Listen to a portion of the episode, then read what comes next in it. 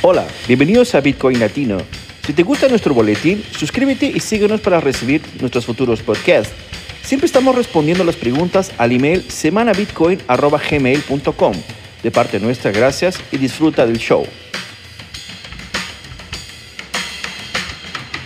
Exactamente, pues sí. Bueno, vamos a indicar a nuestros amigos que nos estamos conectando aquí a Bitcoin Latino hoy como todos los viernes para escuchar las noticias sobre Bitcoin para la región de Latinoamérica. Así que nuestros compañeros entre Planton, Antonio, Whisky, pues van a hoy a comentarnos las noticias que yo pues gustosamente leo todos los viernes.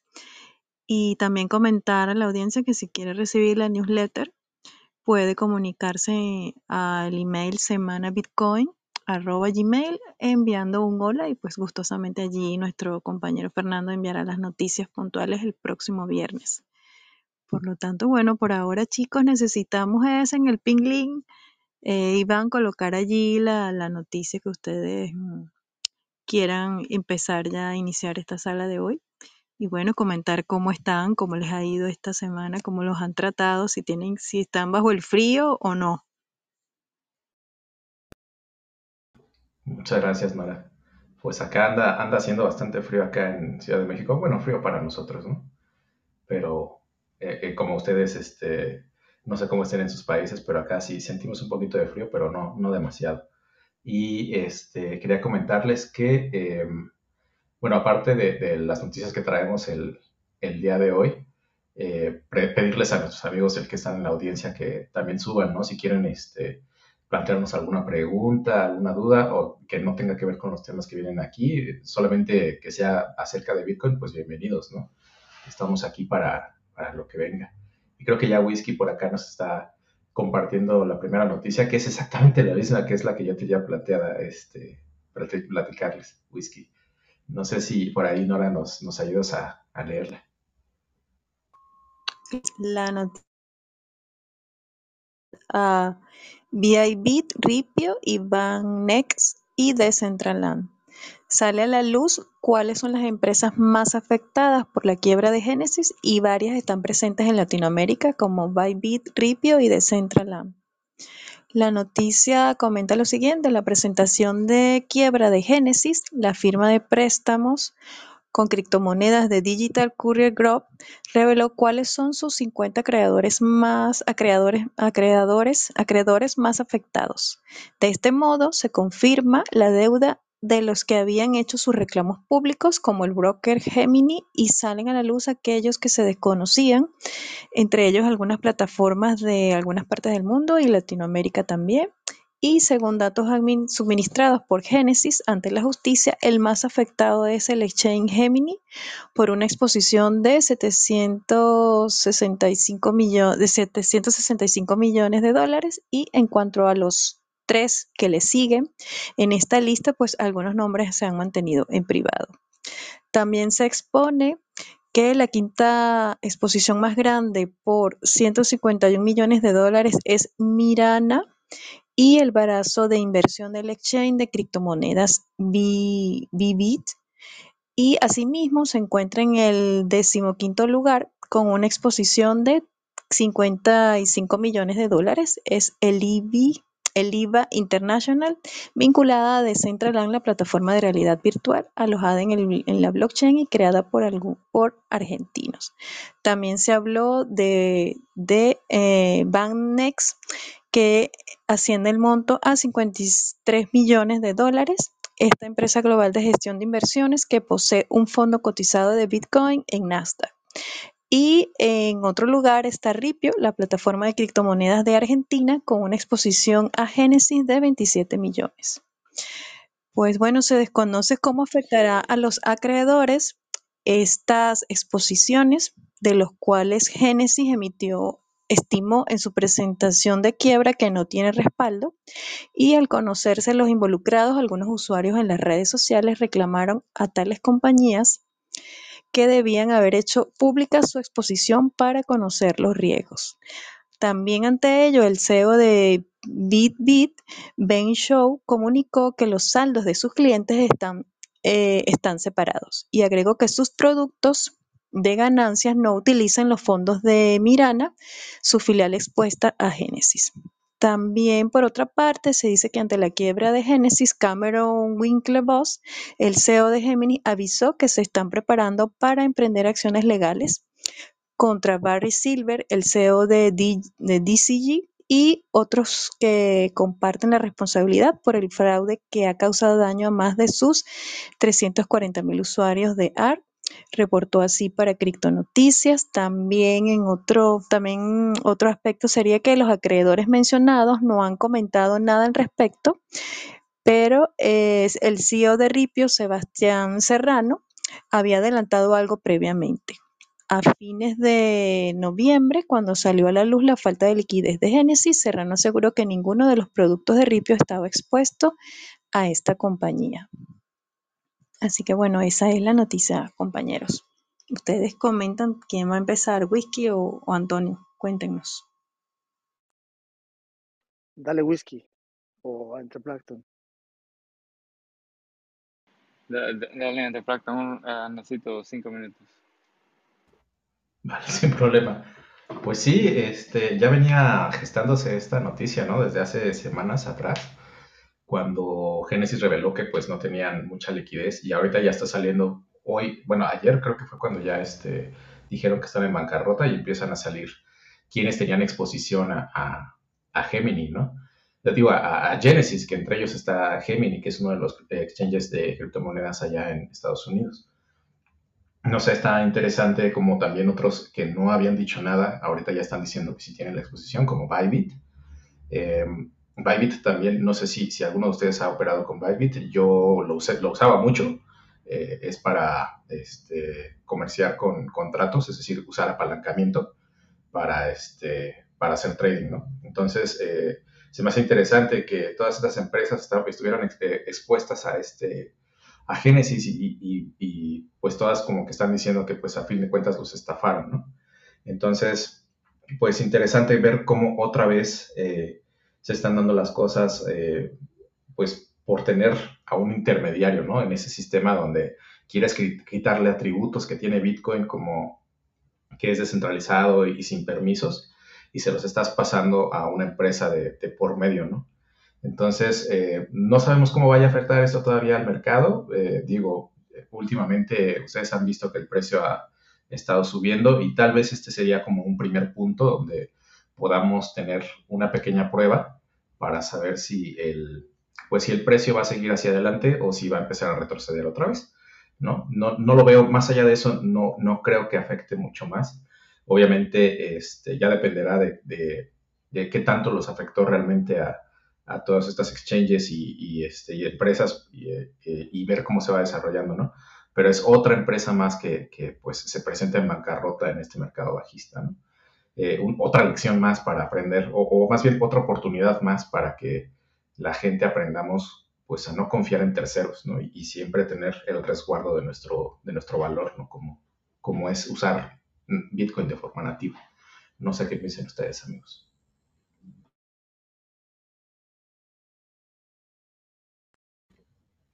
Yo creo que se pone una vez de manifiesto lo que llevamos diciendo pues ya más de un año, ¿no? Quiero decir que al final al cabo y en mi caso específico sigo pensando, y aquí yo sé que vosotros pensáis diferente, como yo creo que me parece detectar que sois más como inversores y os gusta, os atrae de cierto modo el trading, ¿no? Eh, si Bitcoin se usa para que suba de valor y por tanto la gente busca eh, colateralizarlo, buscar apalancamiento, etcétera, al final ese sistema es defectuoso, es fallo, va a fallar siempre, o sea, se va a terminar eh, cayendo de una manera u otra como, como piezas que no tienen ninguna, ninguna sujeción entre ellas. O sea, que el Bitcoin es, y vuelvo a repetir, es, el, es efectivo electrónico entre individuos sin intermediarios. Y la gente no hace más que buscar intermediarios para que le custodien esa, ese, ese efectivo, ¿no? Quiero decir, en el mundo real sería como una persona dice, oye, pues, como los bancos, ¿no? En realidad, lo que pasa es que los bancos gozan de, de la protección de los estados y entonces, si fallan, pues les rescatan, ¿no? Como lo vimos en el 2008 y lo estamos viendo desde entonces de una forma u otra, ¿no? Los bancos se rescatan porque imprimen el dinero oficial y, por tanto, pues se, se entierran, digamos, los errores, ¿no? No se ven. E, existen porque es la inflación, es la riqueza, es la pobreza permanente de la mayor parte de la sociedad frente a una riqueza que se va acumulando, etcétera, en los, en los sectores muy concretos. Entonces, todos estos esquemas donde unas personas se dicen, pásenme ustedes esos bitcoins, yo le ofrezco darle un porcentaje. En Bitcoin no hay yield, o sea, no hay rendimientos en Bitcoin. Bitcoin tiene que crecer de valor porque está limitado en su cantidad durante los primeros, hasta el año 2140 por lo menos, ¿no? Entonces, su objetivo es que tenga valor como moneda de cambio, que todavía no lo es, eso lo reconozco la gente que dice, no, es que todavía no se usa. Perfecto, todavía no se usa, todavía no se ha entendido, la gente depende mucho del dólar, del euro y sus divisas porque esas les obligan a utilizarlas, ¿no? Entonces, Gemini o Genesis y todas estas cosas que hemos visto este año, precisamente lo que han hecho es eh, buscar apalancarse y en productos, pero sin ofrecer un valor a cambio, porque si tú ofreces un valor, por ejemplo, en el mundo de la industria o en el mundo de la logística, etcétera, pues sí que puedes ofrecer a, la, a las personas que invierten una serie de rendimientos, ¿no? En el sector de la agricultura a nivel global, etcétera, etcétera, etcétera, ¿no? Pero en el sector de que suba el valor de un token, si encima ni siquiera es Bitcoin, pues imagínate. E incluso siendo Bitcoin, hemos visto cómo ha caído el precio de una manera bárbara, con lo cual ellos son los que más han sufrido, digamos, en sus balances tradicionales. Entonces, digamos, esto pues es simplemente la demostración de que está fallando y, lo que pasa es que la gente sigue sin entender por qué está fallando. O sea, piensan que es porque ha bajado el precio de Bitcoin. Eso simplemente es un síntoma de todo esto, ¿no? Un síntoma de seguir referenciándose a las, a las divisas que nos obligan a utilizar. Yo diría que es lo de siempre, o sea, las divisas son como el ticket de entrada, ¿no? Yo creo que la gente que haya ido a casinos sabe perfectamente que tú no entras con dinero en un casino, te dan unas fichas, ¿no? Bueno, pues cuando vives en un país tienes unas fichas que son las oficiales, que son el dólar en, muchos lugares, el euro en Europa, el real en Brasil, el peso argentino, etcétera, etcétera. Y esas fichas son las obligatorias para poder seguir jugando ese juego en esa jurisdicción. Pero ahora tenemos un competidor que es Bitcoin, que, se que no solo permitiría hacer una economía general donde tú sabes que eso tiene mucho valor, ¿sabes? Y, la gente no lo está utilizando como tal porque no le están dejando, ¿no? Porque todavía estamos configurando toda esa infraestructura de confirmación de bloques, nodos, la Lightning Network, etcétera. Estamos, digamos, solamente en la etapa de, crecer. Eso es como cuando montas en un país nuevo carreteras, pues todavía estás en esa fase de tender esas carreteras en, entre diferentes puntos de unión y, y estamos ahí, estamos construyendo una alternativa a las formas de pagos tradicionales que es muchísimo mejor. Lo que pasa es que te sorprendes cuando ves que la gente no lo entiende. O sea, que se va por los cerros de Uber a cosas que no tienen nada que ver, cuando esto es sencillamente efectivo digital, electrónico, perdón. Y esto, pues eso, veremos estas noticias constantemente, veremos también vainas cuando sea, pues pasarán tres meses, dos años, cuando sea, porque están destinados a caer por precisamente buscar su referente en otras cosas y apalancarse y colateralizar y ofrecer cosas que son imposibles. No pueden ofrecer rendimientos porque ellos no ofrecen nada. Ofrecen simplemente la promesa de que una cosa subirá de valor y habrá otro que lo compre más caro. Y eso no va a funcionar siempre, porque no tiene ningún sentido, ¿no? Pero es mi punto de vista, como sabéis, ¿no? Que lo digo siempre aquí. Gracias, Antonio. Por ahí Whisky tenía, tenía algo atorado que decir. Tenía que atorar. No, no creo que ya lo dijeron uh, bien. Uh, esto, este, esta cosa de Genesis es un, juego fiat. Uh, Genesis es una empresa que se dedicaba a, lo que es trading, en, préstamos y ofrecer un yield por, por, un colateral eh, en cripto. Y se metió en problemas, ¿no? Cuando el precio empezó a bajar, eh, Bitcoin ha tenido una caída de, de casi 80% en, un año y, y, eso puso presión en muchas empresas de, de cripto, incluyendo Genesis, que era un producto que usaba que usaban muchos exchanges, incluido Gemini, que es uno de los exchanges más grandes de aquí de Estados Unidos, y lo usaron y lo usaron y al final como Genesis está haciendo bancarrota, le deben, le han terminado debiendo 900 millones de dólares a, a Genesis pero, como decías, esa es una historia del, Fiat, de los problemas que tiene Fiat y pues, pues nada, eh, Bitcoin sigue TikTok, Next Block. Exactamente, pues que no importa lo que pase, Bitcoin sigue funcionando, sigue siendo inmutable, sigue siendo seguro, sigue siendo eh, inalterable, ¿no? Y eso es lo, lo, bueno, ¿no? Que el sistema como tal, aunque pasen estas caídas, eh, o estos problemas, pues el sistema de Bitcoin sigue funcionando y te sigue cumpliendo con lo que tú necesitas, si es que lo estás usando de manera nativa. Que no te afecta. Pero buenísimo. Eh, ¿Les parece si vamos a la siguiente? Creo que por el momento no tenemos comentarios, pero le damos la bienvenida a Néstor, a Rey, a Fran y a René, que también nos, acompañan en la audiencia. Vamos a la siguiente, lo voy a opinar por acá. Sí, amigo, ajá, colócalo allí en el ping link y, lo voy leyendo. Bueno, saludar a la audiencia y bueno, comunicarles que si quieren recibir la newsletter, pues pueden escribir un hola a semanabitcoin.gmail.com y gustosamente pues les harán llegar el newsletter este próximo viernes. Entonces, esta próxima noticia dice así, Estados Unidos vincula a Binance con el lavado de dinero en Bitcoin de Bislato. La Red de Control de Delitos Financieros de Estados Unidos, Vincent, declaró que Binance era de los principales receptores del exchange Bislato. Binance, el exchange de criptomonedas con mayor volumen de, comercialización global, estaba involucrado en las operaciones de Bislato. Es este el exchange que detuvieron las autoridades de los Estados Unidos esta semana por el lavado de más de 700 millones de dólares con Bitcoin, tal y como reportó Noticias.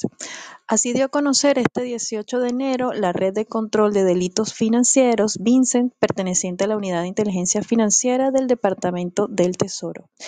Esto informó esta informó que Binance fue de las tres principales contrapartes receptoras de Bislato por los Bitcoin recibidos entre mayo de 2018 y septiembre de 2022.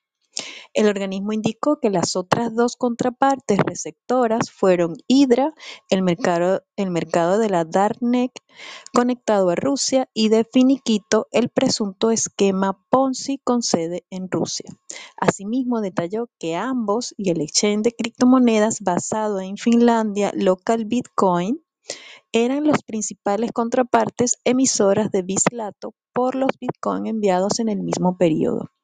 De las contrapartes involucradas, tanto Binance como Local Bitcoin son dos exchanges de gran volumen de uso a nivel global, incluido Latinoamérica.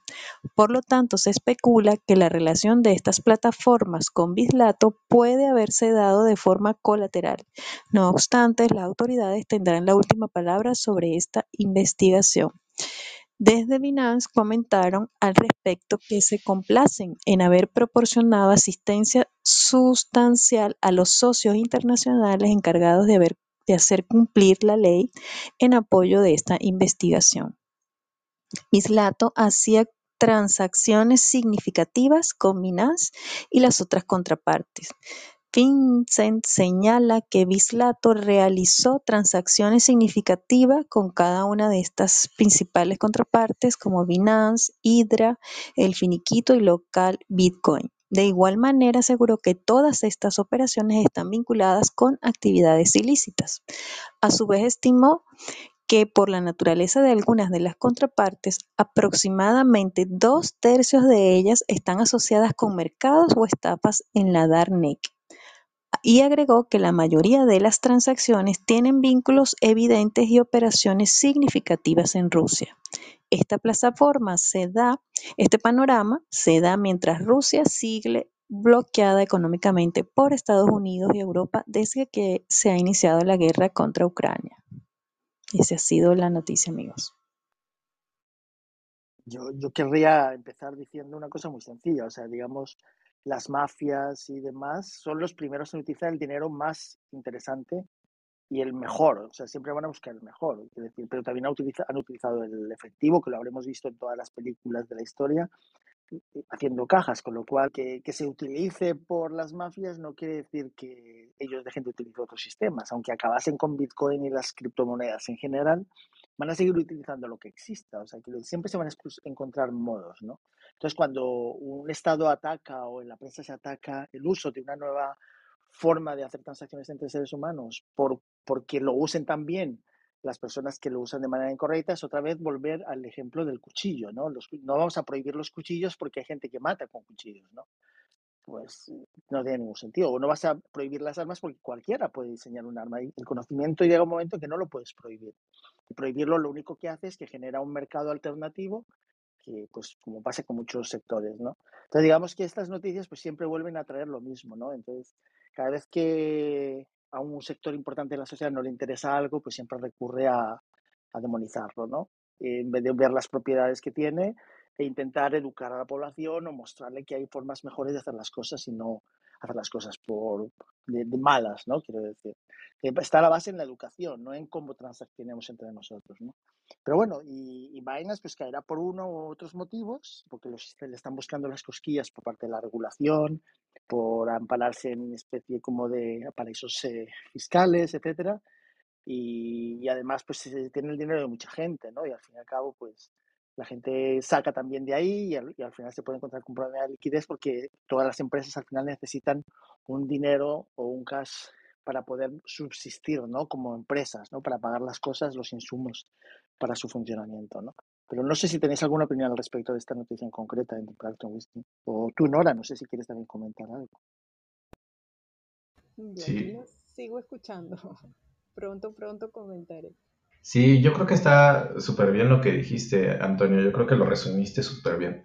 Porque a grosso modo lo que el artículo está diciendo es que Estados Unidos, eh, Estados Unidos encontró que esta empresa de, bueno, o este, eh, pues este método de lavar dinero están utilizando Binance y están utilizando local bitcoins, ¿no? Que es lo que yo encontraría como más relevante.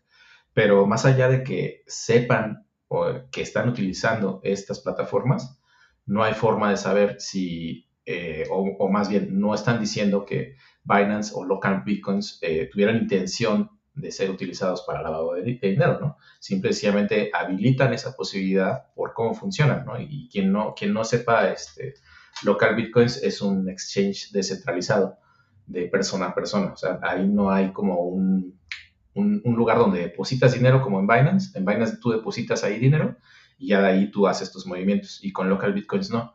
Con local bitcoins solamente se encarga de, entablar un contacto entre dos personas y tú intercambias datos con, esas perso con esa persona para, para que esa persona te venda o te compre bitcoin y, y nada más, ¿no? Entonces, eh, en realidad es, son plataformas para utilizar el intercambio, más no, tan, no son tampoco como como que ellos están fomentando el lavado de dinero, ¿no? Eso es, eso es a, a, grosso modo lo que está pasando, ¿no? La investigación de Estados Unidos, pues es lo que encontró, pero más allá de eso todavía no pueden ligarlo.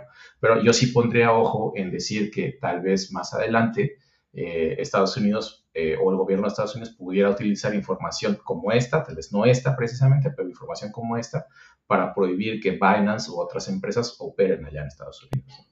No sé si por allá quieren agregar algo más. Yo, yo añadiría que si por la misma lógica tendrían que prohibir el efectivo, porque precisamente los estados en esto son muy hipócritas, porque sus operaciones especiales las pagan con fondos reservados, que ni siquiera podemos ver los ciudadanos. Quiero decir, están, ellos son los principales eh, usuarios de todas estas redes. Entonces es como atacar algo que ellos mismos están utilizando para operaciones especiales que necesitan que estén un poco, que pasen inadvertidas, ¿no? O el oro mismo, ¿no? ¿Cuántas operaciones no hay que pagarlas con oro, ¿no? Con lingotes de oro en el mundo porque es la manera, es lo que te pide, por ejemplo, un comando que tiene que hacer una operación en algún lugar concreto del mundo, ¿no? O sea, quiere decir que es, es una doble vara de medir, es hipocresía y ese no querer ver que hay algo que es mucho mejor ahora mismo. Lo que pasa es que como no lo han inventado, digamos, desde la desde la cúspide, por así decirlo, sino que estamos desplegándolo desde las bases, pues es un poco lo que está dando, yo creo, más, más dificultades para que se admita que es el dinero de verdad que hemos perseguido durante milenios, ¿no? O sea, desde que, quiero decir, el, más fácil para transaccionar en una época digital como la que vivimos y de cara al futuro, ¿no? Sin intermediarios, sin nada, donde tú realmente cuando has hecho un esfuerzo, has prestado un servicio o lo que sea, puedes tener tu riqueza y, almacenarla tú sin tener, tener, que depender de nadie más. Y eso yo creo que es un regalo, ¿no? Yo sigo sorprendiéndome cuando la gente que lo estudia y lo entiende no lo quiere. Entonces siempre, cuando una persona lo ha entendido y no lo quiere, o es porque no le beneficia y entonces está, está bien, es plausible, es decir, no, no le interesa porque está metido en el sector de la banca. Hay que tener en cuenta que siempre que hablamos en estas salas hay un porcentaje de la gente que escucha todo esto que no lo quiere porque no le viene bien porque su mundo se ha formado en torno a, la, a, las finanzas tradicionales. Y eso hay que respetarlo, porque no, se lo, no podemos cambiar el mundo de golpe, ¿no? y tendrá que ser poco a poco, de una manera paulatina, cuando no quede más remedio, ¿no? O sea, que decir, igual que cuando otras cosas que han llegado a la historia a lo largo de este la gente no las ha querido, pero no les ha quedado más remedio utilizarlas cuando ya todo el mundo las utiliza, ¿no? A lo mejor hay gente que le encantaba ir a caballo por montes sin embarrados y que haya carreteras, pues le parece mal por muchas razones que son muy plausibles también, pero al fin y al cabo, pues hay carreteras y, y, viajamos en avionetas y viajaremos al espacio y eso no se podrá impedir, ¿no? Quiere decir, la libertad de poder hacer todas las cosas y utilizar aquellas que son mejores es fundamental para, para nosotros, ¿no? Y es un, para mí, Bitcoin es, es, libertad para el ser humano, para el ciudadano más a pie de calle, o sea, gente que incluso no puede tener acceso a al, al, sector financiero, o sea, países, hay millones de personas en el mundo que no tienen acceso a cuentas bancarias, tarjetas de crédito, etcétera, y que son dependientes y son esclavos de personas que tienen que administrar sus fondos y por tanto no tienen una libertad. Que no estamos hablando de la persona que vive en Europa, que está acomodada, que hace muchos años que lleva todo muy bien, que se ha acostumbrado a un mundo donde todo le da rendimientos en la bolsa, etcétera, etcétera. Todo eso está muy bien y ese sector no se va a mover nunca. Eso nos tenemos que olvidar de una vez y para siempre. Esa gente no va a mover un dedo para que Bitcoin sea la moneda de curso legal a nivel mundial. O una, una opción, quiere decir que no decimos que tenga que ser la única, habrá gente que siga insistiendo en que su moneda es mejor, a lo mejor el franco suizo se hace fuerte y dice, no, no, aquí en Suiza lo que se utiliza es el franco suizo. Pues habrá que respetarlo porque será, digamos, ese token con el que tengamos acceso a sus servicios y a su sociedad, ¿no? Como tenemos en algunos sitios que tienes que para ir a un concierto de un personaje famoso, tienes que pagar un ticket de entrada. Y sin el ticket no entras. Tú podrías decir, no, pero tengo dinero ya, pero es que hay que entrar con el tiquete, ¿no? Con la, el billete de entrada o en un palco o lo que sea, ¿no? Así que bueno, estamos en esa etapa difícil, ¿no? De ataque por parte de un sector de la sociedad que no lo ven interesante, no le gusta, no lo entiende y todas las expresiones que podamos añadir a todo esto, ¿no? Y otro sector que sabe que es su, estable, es su, es su salvavidas en un mundo cada vez más digital, pero donde está excluido de cualquier, de cualquier posibilidad de crecer como, como individuo, en caso de que tenga ideas, de que quiera prosperar, de que quiera hacer cosas, ¿no? Está siendo siempre robado de su riqueza y el ejemplo África. Y yo sigo insistiendo, lo dije en esta sala hace mucho tiempo, África va a ser el va a ser fundamental para el despliegue de Bitcoin, pero no va a ser tan fácil que dejen. Buenísimo, Antonio, sí, totalmente de acuerdo contigo. Honestamente, quienes van a ser más beneficiados a largo plazo van a ser la gente que no tiene acceso a, una cuenta bancaria corriente, ¿no? Eh, por ahí creo que, no sé si fuiste tú o fue Whisky o fue Nora, alguno de los tres eliminó por ahí un comentario que había en el chat. Qué bueno, muchas gracias porque teníamos por aquí un scammer tratando de, este, robarle su dinero a, a, la gente que está aquí en la audiencia, ¿no? Pero qué bueno, muchísimas gracias amigos. Eh, ¿Les parece si continuamos? Por acá creo que también este, subió, subió Oscar, Oscar y Frankie. También bienvenidos si quieren por ahí subir, abrir, abrir micrófono, platicar con nosotros, estaría buenísimo. Si no, vamos con la siguiente noticia, ¿no?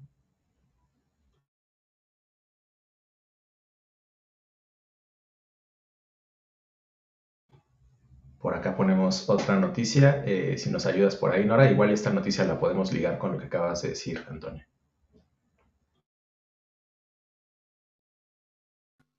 Sí, sí, claro, vamos a continuar. Eh, dice así. Usará, eh, usará donativo de Dorsey para educar a quien no sepa leer en El Salvador. Jack Dorsey donó 0.28 Bitcoin al proyecto que ampliará su alcance en El Salvador promoviendo la adopción de Bitcoin a través de la educación. El fundador de Twitter, Jack Dorsey, donó hoy 0.28 Bitcoin equivalentes a unos 6 mil dólares al proyecto educativo Mi Primer Bitcoin de El Salvador.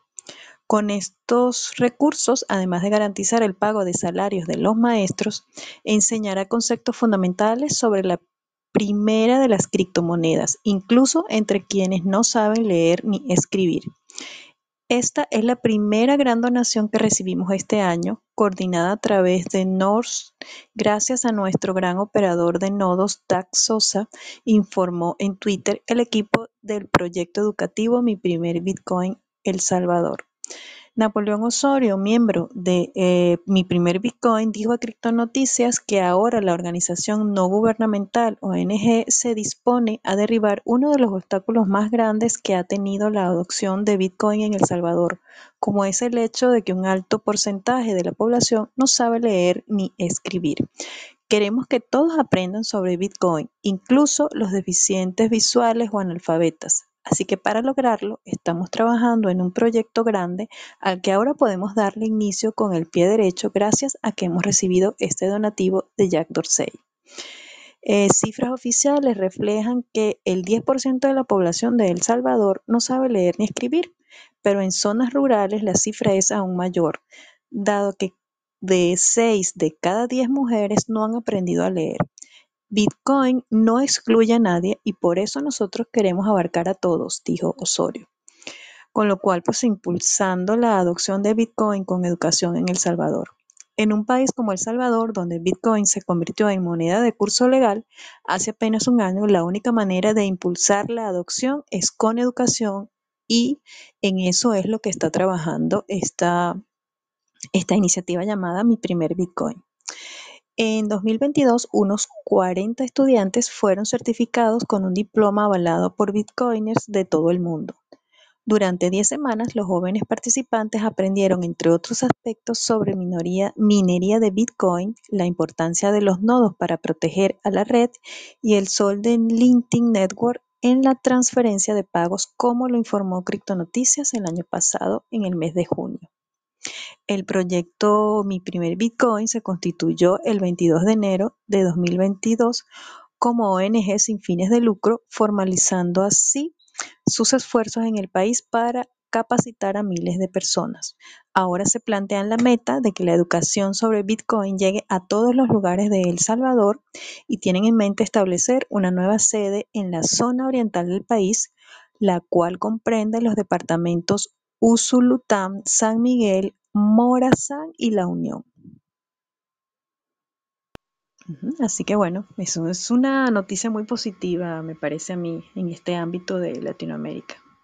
Muchas gracias, Nora. Sí, exactamente. Y creo que va muy de la mano con lo que decía Antonio de, que pues eh, las personas que lo necesitan Bitcoin, pues eh, somos las personas que vivimos en países pues menos afortunados, ¿no? Y este es un proyecto que me parece muy bueno, si bien eh, pues todavía está muy, muy en pañales. La verdad es que si ustedes llegaron a ver el material que tiene mi, mi, mi, primer Bitcoin, pues es muy básico realmente, ¿no? Pero la idea es que pues eso vaya, vaya creciendo pues eh, con, la, con la ayuda de la comunidad y, pues eso es, a eso viene la donación de Jack Dorsey, ¿no? La primera gran donación que reciben este año. Y lo interesante es que, bueno, lo que se me hizo a mí más interesante todavía es que lo hizo a través de Nostr. Nostr es una red eh, es como una red social, es como Twitter, pero descentralizado. O sea, ahí no va a haber nadie que te vaya a poder bloquear tu, cuenta y también, también es sin permisos, ¿no? O sea, tú, tú eres como el dueño de tu propia información, funciona también con criptografía. Es un proyecto interesante que está muy en pañales y Jack Dorsey se está metiendo muchísimo a ese proyecto y a través de él fue que este, donó este, este dinero, ¿no? Entonces es, es interesante, no sé, no sé por ahí qué opinas tú, Antonio o Nora pero me parece una noticia bastante positiva ¿no? para, para seguir con, con lo que hay esta semana. Eh, sí, yo creo que son iniciativas fantásticas. Me, encanta, me gusta mucho lo que está haciendo Dorsey en África y lo que está haciendo para, para mostrarle a la gente lo que es Bitcoin. Y además me gusta sobre todo porque coincido con él en esa teoría de que se use. No, no sé si sabéis que, que él es de los que promueva, promueve su uso, porque hemos entendido que el solo holdeo pues eh, es muy respetable, pero no va a traer la adopción de Bitcoin. Es bueno que haya un porcentaje de, de, personas que lo acumulan, pero yo seguiré insistiendo en que prefiero utilizarlo y llevo utilizándolo mucho tiempo. Me sirve para mis propósitos y como decías tú, no pueden acabar con ello. Y esto que has dicho, por ejemplo, de Noster, eh, es, no es ni siquiera una, una, plataforma nueva, ¿no? Lo que quiero decir es, eh, en Internet a la gente se le ha olvidado que el Internet es peer-to-peer en, el fondo. Lo que pasa es que la gente se le ha olvidado utilizarlo peer-to-peer y utiliza eh, plazas centralizadas como puede ser Twitter, Facebook, Instagram, etcétera, ¿no? Pero la idea de tú poder comunicar un mensaje, nadie te lo puede evitar. O sea, si tú tienes una máquina, tendrás, tienes que tener un ordenador porque al final la información es electrónica. Pero si esa máquina se conecta a la red de redes, que es Internet, y la persona sabe cómo acceder a esa información, puede leer cualquier mensaje o, o, foto o lo que tú quieras transmitirle, ¿no? Pero esa parte se nos ha olvidado, ¿no? Ese protocolo que es el que utiliza Bitcoin. Por eso Bitcoin es imposible destruir a menos que destruyas Internet. Y aún así, no sé yo, pero vamos, eh, probablemente si desconectáramos Internet no tendríamos Bitcoin. Es la única posibilidad que tendría, digamos, el mundo de destruirlo, ¿no? El desconectar todos los grandes nodos de, y cortar todos los cables submarinos, destruir todos los satélites, etcétera. Pero no lo van a hacer porque tampoco les beneficia para otras cosas que tienen que hacer, ¿no? El mundo en general.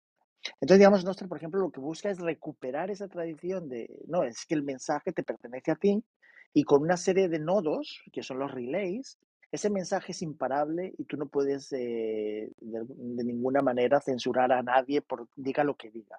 Obviamente son entornos que no están moderados, con lo cual la gente tiene que estar preparada para entrar en lugares donde puede haber de todo. O sea, es porque al fin y al cabo lo que El viejo este. Efectivamente, ¿no? Porque lo que ofrecen Facebook y Twitter, Instagram son moderaciones para que el contenido no te ofenda, ¿no? Para que dependiendo del, del rango de edades que entran en esas plataformas, pues sea adecuado. Y bueno, ya cuando son plataformas muy poderosas como Twitter, pues para que se marque la narrativa a nivel mundial, qué se puede decir, qué no se puede decir, qué es correcto, qué no es correcto. Si alguien tiene demasiados seguidores y entonces está diciendo algo que no es cómodo, poder cerrarle la cuenta, ¿no? Pero Internet es bueno, antes que Bitcoin, es, es realmente el gran descubrimiento de la, de la civilización, el podernos comunicar a distancia, ¿no? O sea, que a nosotros, a nosotros aquí utilicemos Clubhouse es porque es cómodo y ellos han creado una aplicación que lo hace fácil. Pero estamos utilizando en el fondo la posibilidad de comunicarnos a distancia utilizando la red de Internet. Con una aplicación pues interesante, pero fíjate que lo podemos hacer también en, en Twitter con Spaces y, lo, y hay otras plataformas que te permiten hacerlo y Zoom lo hizo durante estos últimos dos años para las clases de los alumnos, eh, con vídeo incluido. Quiero decir, porque al fin y al cabo el protocolo es muy básico y es la comunicación de individuo a individuo, o sea, de ordenador a ordenador a nivel mundial. Tú tienes una IP, es que nos hemos acostumbrado a teclear nombres porque es más cómodo, ¿no? La red de nombres, los DNS, que apuntan en diferentes eh, lugares del mundo y entonces pues también es cómodo porque también resolvió una cosa, ¿no? yo recuerdo que ah, en los 90 ya se veía que no había suficientes direcciones de ordenadores para poder, eh, para, todo el mundo. Pero bueno, con, con, esto de los nombres se inventaron los servidores, digamos, compartidos, donde un solo servidor puede alojar un millón de páginas web diferentes, con lo cual se resolvió un tema de escalabilidad, que es un poco parecido como lo de la Lightning Network con Bitcoin. Al principio, cuando Satoshi Pro, en octubre del, 31 de octubre del 2008, saca un poco su, su, propuesta, lo primero que le dicen, pero esto no se puede escalar, son cada 10 minutos y hay un número de transacciones máximas, etcétera. O sea, que la escalabilidad ya sabía, pero bueno, te sorprendes cuando te das cuenta de que él ya intuía que había formas de resolverlo, como se resolvió el tema de Internet, con el tema de los servidores virtuales que permiten alojar millones de páginas web en una misma IP, ¿no? Eh, entonces yo digamos, yo digamos que estas iniciativas, como lo que comenta aquí la noticia de Dorsey, pues me parece fantástica, educar al fin, al fin y al cabo es fundamental, que haya gente no solo que no tenga acceso a las finanzas para pagar cosas o para acumular cierta riqueza para poder llevar a cabo proyectos, sino que hay gente que ni siquiera sabe leer. Y a veces no es porque no, no puedan, es porque no les dejan, porque es mucho más cómodo manejar a la gente que no tiene los recursos suficientes ni siquiera para poder expresarse, ¿no? que es la esclavitud moderna. ¿no? Entonces, en este caso yo creo que está muy bien. Lo que pasa es que cuando te pones en, el ojo de mira del mundo, pues corres el riesgo, ¿no? Y Dorsey, eh, Saylor, eh, Musk, toda esta gente, pues al fin y al cabo, no solo son seres humanos, con lo cual pueden corromperse en cualquier momento o desistir de los objetivos eh, honestos que persiguen, sino que también se pueden convertir en, en, en, objetivos de ataque, ¿no? Cuando a lo mejor lo que están haciendo está empezando a calar en la, en la sociedad. Así que veremos tiempos muy interesantes de aquí en adelante. Yo creo que el que mire con atención y vea un poco lo que va a estar pasando, pues ya se va dando, se va dando cuenta de que vienen tiempos, tiempos muy interesantes y que además este es un primer paso, o sea, que la gente no piense que Satoshi vino a quitarle la impresora del dinero a los estados y ya está, ¿no? O sea, luego vienen más cosas, ¿no? Primero la impresora y luego, eh, pues, otras cosas. Y hablaremos, o ya alguna vez las hemos insinuado en estas salas, ¿no? Pero vamos, yo no sé si tienes otra cosa que comentar, Nora o entre Plankton. Yo creo que estos objetivos, estos proyectos de Dorsey y tal son muy interesantes. Me gusta mucho que. Yo también tengo, tengo muchas ganas de, de hacer algo en África porque me parece que va a ser el lugar donde realmente se les dé una herramienta que les saque de ahí, ¿no? De esa, de esa situación que parece perenne, ¿no? De, de, no poder salir adelante con los recursos naturales que tienen, con la voluntad que tiene la gente allí y tal, que es que da mucha pena, ¿no? Y hablo de África como puedo hablar de Sudamérica y otros países del mundo que, que con la cantidad de recursos humanos que tienen, de voluntad, de gente que está dispuesta a hacer lo que sea, pues se ven atrapados como sistema financiero mundial con la hegemonía de un dólar que los tiene esclavizados. O sea, la gente no se ha dado cuenta todavía que estos 51 años de dólar, de prevalencia del dólar desde que Nixon lo, le quita el patrón oro, lo que ha hecho es comprar la voluntad del resto del mundo y crecer a costa de imprimir papel, ¿no? Y, algo que parece tan obvio, parece que la gente lo, des, lo desecha de una manera tan, bueno, por comodidad, supongo, como decíamos antes, ¿no? Sí, se está yendo a lo básico, ¿no? ¿Cómo vas a saber, eh, cómo vas a poder aprender acerca de Bitcoin o cualquier otra cosa si no sabes ni siquiera leer? ¿No? Creo que es muy aplaudible ese esfuerzo. Muchas gracias, Antonio. Eh, pues por aquí eh, tenemos más noticias. Tal vez, eh, déjenme, déjenme, pegarlas acá. Esta, esta, te va a gustar mucho, Antonio. Yo creo que aquí sí nos vas a dar tu opinión de, de experto en el tema. Y mira que te había comentado entre Plankton que hoy no quería hablar mucho, quería estar más de, de oyente, ¿no? Porque también a mí, a mí, me gusta hablar, pero sinceramente me gusta muchas veces escuchar a la gente que a lo mejor no tiene tanto conocimiento, gente que viene a las salas, a lo mejor quiere preguntar algo.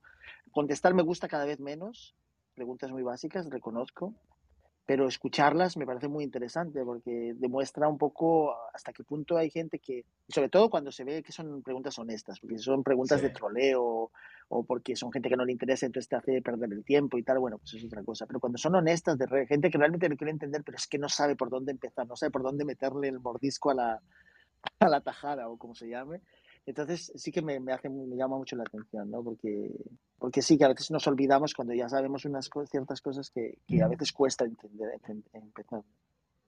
Sí, fíjate que yo he visto un poquito más de participación en la sala de los jueves, que es como de un solo tema puntual.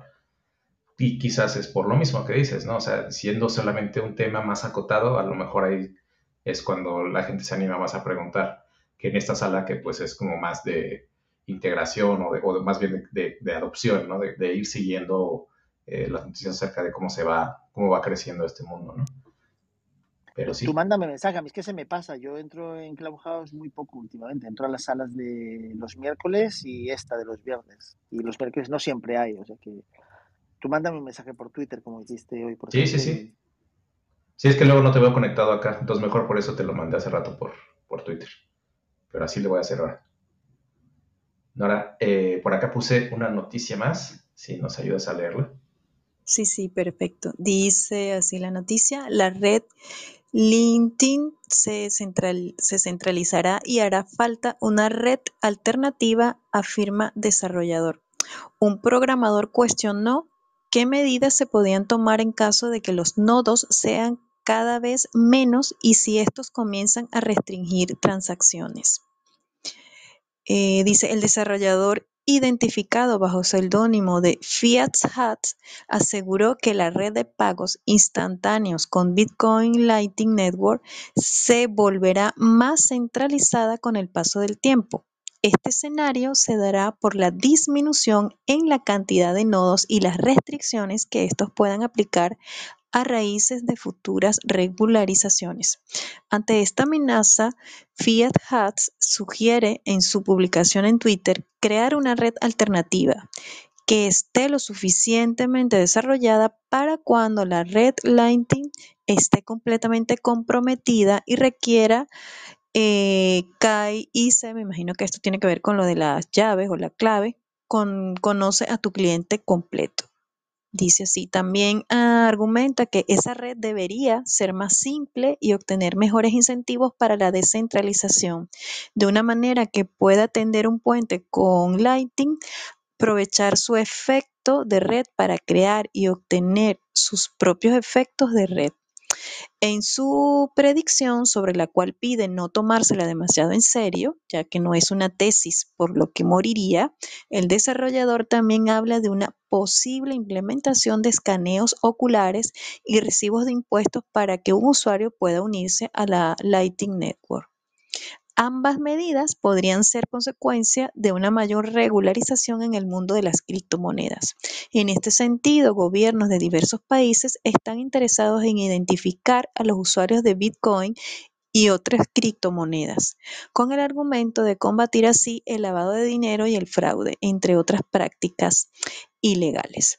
Las respuestas a la posible centralización de la red Lightning, dice así, una de las personas que respondió sobre este hecho hipotético, eh, este escenario planteado por Fia Hat, eh, fue Paul Stork, fundador de Layer 2 Lab y la cadena lateral de Driven Chain, quien criticó el modo de funcionamiento que muchas wallets de Lightning Network tienen actualmente. Esta persona se refiere puntualmente a la posibilidad de transferir SAT, unidad mínima de Bitcoin, sin necesidad de abrir un canal de pago mediante una transacción en Bitcoin.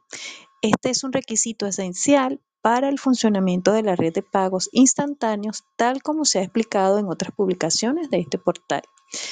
Eh, entiendo por qué lo hacen, pero no es un Lightning Network, asegura el empresario, y agrega que esto significa que los bitcoiners están volviendo alegremente al dinero fiat, pero llamándolos de otra manera. No obstante, el reconocido desarrollador Peter Top acusó a Stores de exagerar ese riesgo trivial.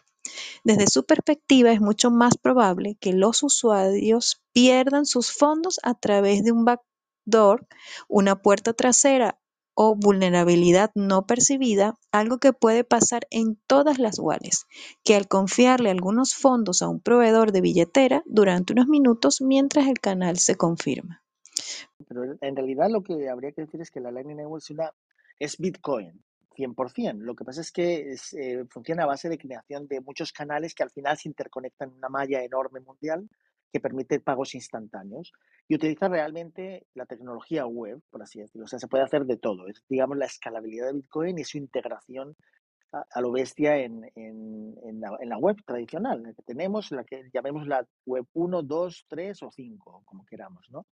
Y entonces, eh, estamos todavía, digamos, muy en pañales, o sea, pero el protocolo, o sea, la idea de cómo se crean los canales y cómo estos canales interactúan entre sí, cómo la utilización de los hashes, las, las imágenes previas a través de ese hash, eh, y, el, y sobre todo no perder esos bitcoins, porque cuando se crea un canal, eh, existe la posibilidad por parte, de, por parte de esos dos intervinientes en la creación de un puente. Es un, como canal es como un puente. O sea, yo creamos un punto en la, en la blockchain de Bitcoin donde se ve que hay una transacción para la creación de un canal con un número determinado de Bitcoins, que son los que van a, formar, a permitir hacer transacciones inmediatas en la Lightning Network. ¿no?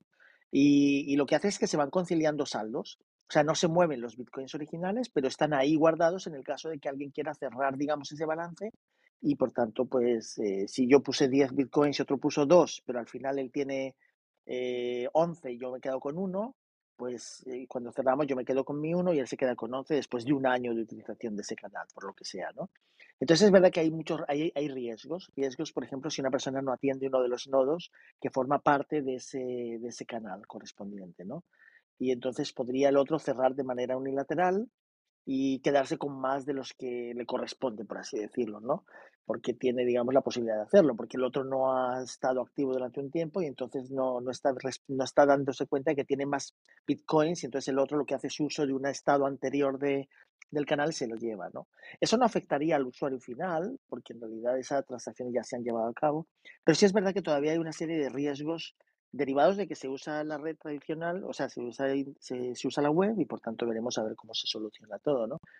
No sé si una red alternativa va a ser la solución, etcétera, pero sí que, se, están, se, abren muchas puertas y por tanto se, abren muchas posibilidades de errores y fallos en ese sistema, ¿no? Y los hay detectados y el que se quiera mirar más a fondo pues puede ver, digamos, todo la, es software libre, abierto y cualquier persona puede participar en su en su desarrollo y en, analizarlo y utilizarlo. Yo hace ya más de 100 y pico días abrí un, porque para explicar precisamente la línea de web, abrí una serie de canales y, ahí los tengo funcionando. Y he decidido que los puede funcionar tanto tiempo como yo esté, pues pueda, pues esté con mi uso de mis facultades, ¿no? Quiero decir que estará pues para siempre, ¿no? Ahí.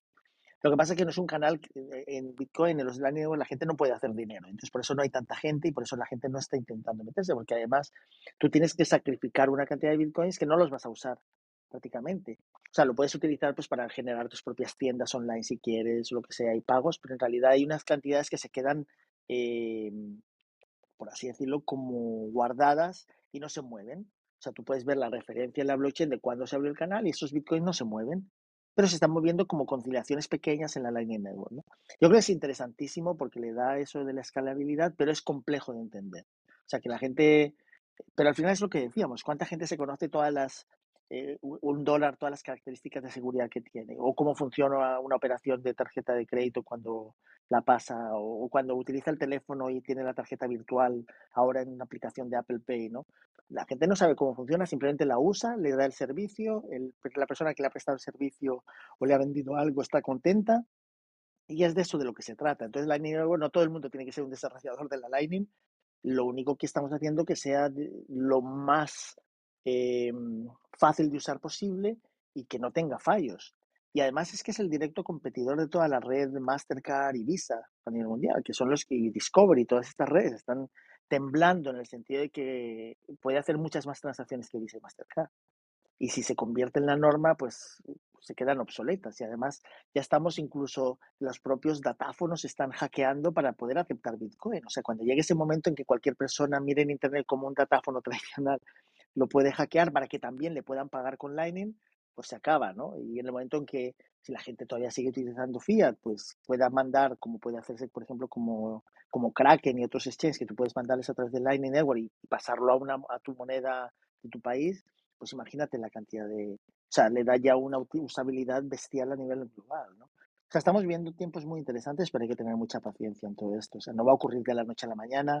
Hay muchos intereses, como decía antes, para que no suceda y ya veremos, ¿no?